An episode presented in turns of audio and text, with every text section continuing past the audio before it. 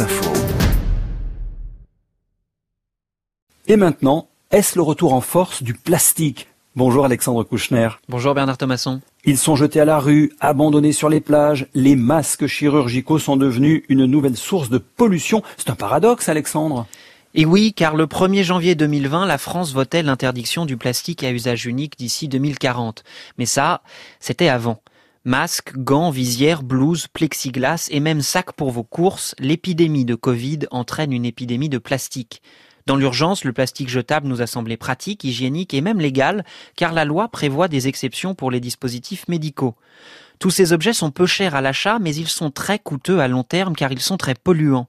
Le plastique, dérivé du pétrole, a une forte empreinte carbone et surtout, la plupart de ces objets ne sont ni recyclables ni biodégradables. Le symbole de la crise, le masque chirurgical, doit être incinéré. Or, nous ne sommes pas dans un monde post-Covid, le virus n'a pas disparu, donc les masques non plus. Et comme nous devons en changer régulièrement, cela donne des quantités énormes de déchets qui se retrouvent dans la nature ou qui doivent être brûlés.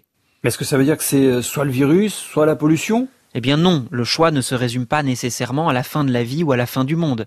D'abord, vous pouvez porter des masques en tissu, et des chercheurs français planchent déjà sur la possibilité de réutiliser les masques plastiques en les lavant selon différentes méthodes, du détergent à l'irradiation par rayon gamma, et les tests sont prometteurs.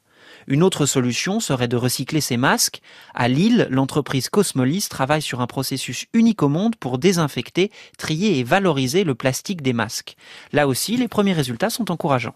Oui, mais l'idéal ne serait-il pas, euh, Alexandre, de trouver des alternatives au plastique? Si, l'industrie d'ailleurs développe actuellement des bioplastiques conçus à partir d'algues, de maïs ou de pommes de terre, mais tous ne sont pas biodégradables et restent donc polluants.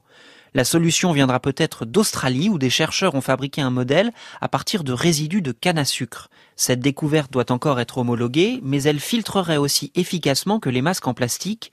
Nous pouvons donc espérer bientôt pouvoir nous protéger tout en protégeant la planète. Eh bien, c'est l'espoir de tous. En effet, merci Alexandre Kouchner. Merci Bernard Thomasson. Et maintenant, rendez-vous à retrouver sur franceinfo.fr.